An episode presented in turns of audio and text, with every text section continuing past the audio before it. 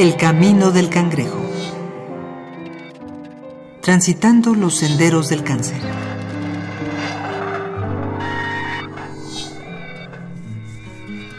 Según el Instituto de Seguridad y Servicios Sociales de los Trabajadores del Estado, al día mueren 17 hombres en México debido al cáncer de próstata.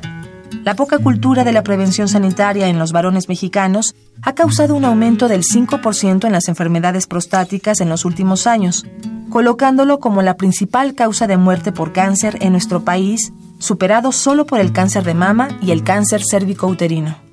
Doctor Gabriel Minauro. Pero, pero mírate, a la mujer le tenemos que hacer papanicolaos, colposcopías, mastografías, revisiones ginecológicas constantes, medición de algunas sustancias en sangre. El hombre lo único que tiene que hacer es una medición en sangre y una palpación y no queremos hacerlo. No, yo creo que tenemos que tener más conciencia la mayor parte de los mexicanos porque sigue siendo, habiendo mucho machismo que no nos permite asumir que no pasa nada, es ir a hacer una revisión. Como en muchos otros casos médicos, los métodos de detección del cáncer de próstata se han vuelto tan amplios como los mismos tratamientos. En este capítulo, procuraremos revisar las distintas opciones en ambos casos. Capítulo 32. Cáncer de próstata. Parte 2. El tratamiento de un cáncer de próstata se divide de acuerdo a la etapa en, en la que lo detectemos. Si el tumor es un tumor muy pequeño, si no está afectando buena parte de la próstata, si los órganos vecinos como la vejiga o las vesículas seminales están libres, es muy factible que el procedimiento sea llevado por un urólogo oncólogo. Aquí no participa generalmente el oncólogo en general. Hay, un grupo de especialistas que son los urólogos y dentro de ellos el urólogo con especialidad en oncología, que son quienes tratan el cáncer de próstata.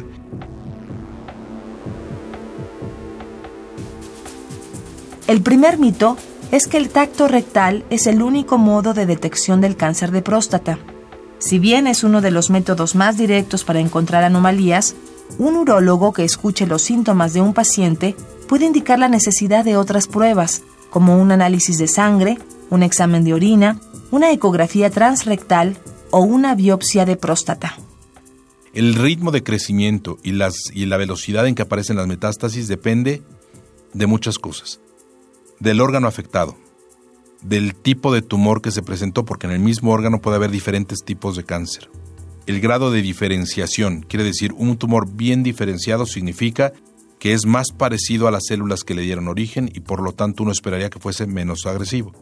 Un tumor poco diferenciado ya perdió las características de las células que le dio origen y suelen ser más agresivos. No siempre es así, pero más o menos es la regla la etapa en la que se detecta la enfermedad y las condiciones del paciente. Es una cuestión multifactorial. Para saber o para predecir más o menos qué ritmo llevará un, tumor para crecer y para dar metástasis, depende de muchísimas cosas. La mayor parte de los tumores sí dan metástasis. Son muy poquitos los que no dan metástasis.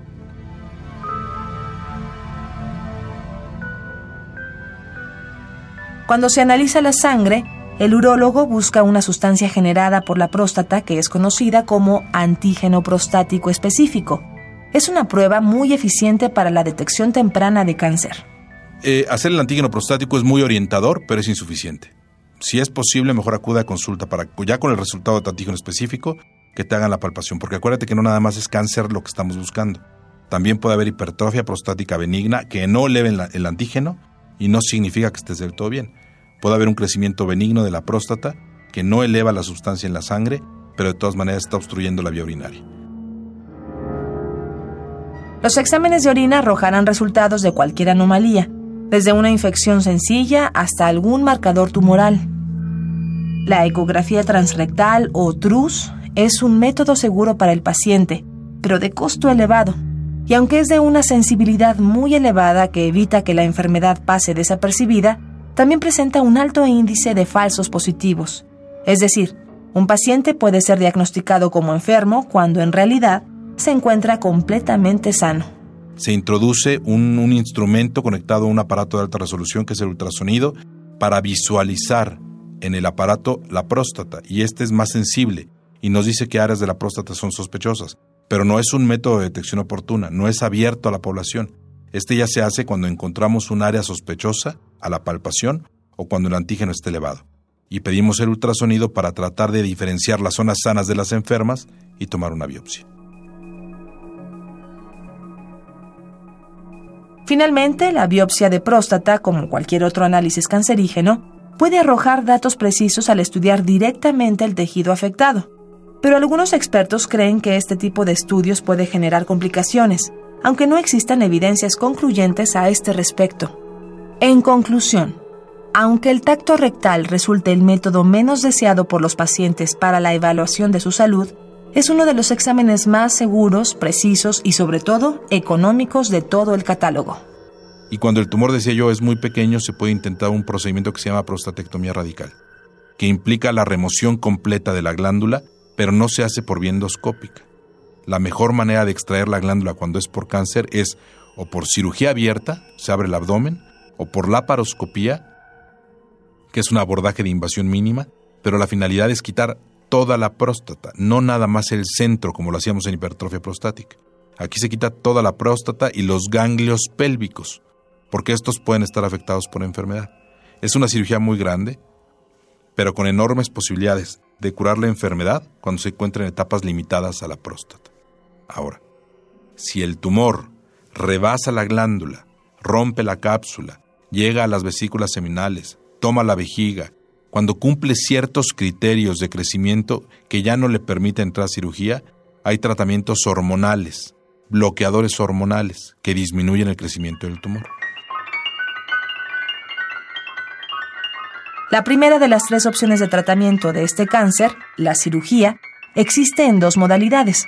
La prostatectomía retropúbica es, como ya se mencionó, una extracción a través de una incisión en el abdomen. Pero también existe la prostatectomía perineal, donde la incisión se efectúa en el área comprendida entre el escroto y el ano.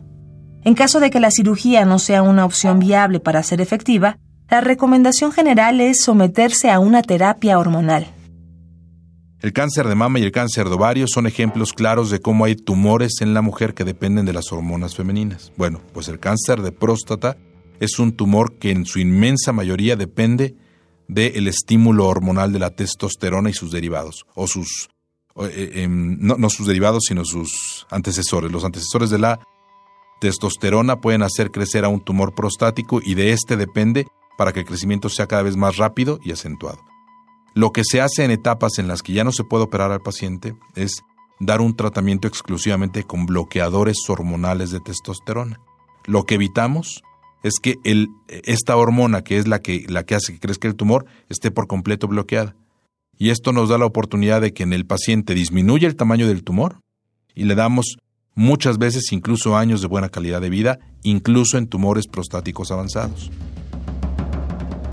La tercera opción, la radioterapia, suele recomendarse como un añadido de la cirugía y existe en dos modalidades, el tratamiento interno y el externo. El tratamiento interno se realiza mediante una inserción de un pequeño contenedor de material radioactivo cerca del tumor.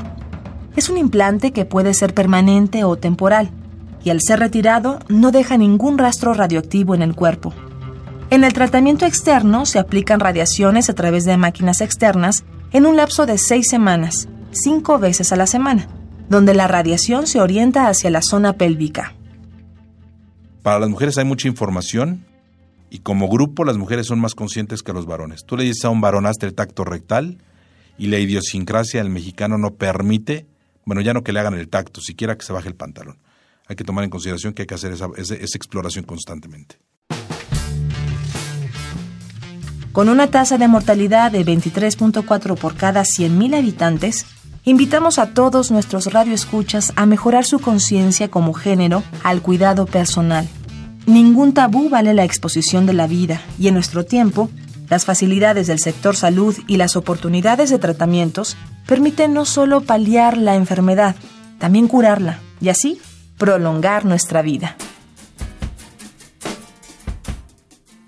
En este capítulo contamos con la participación de Doctor Gabriel Minauro, cirujano general, oncólogo, especialista en cáncer en cabeza y cuello.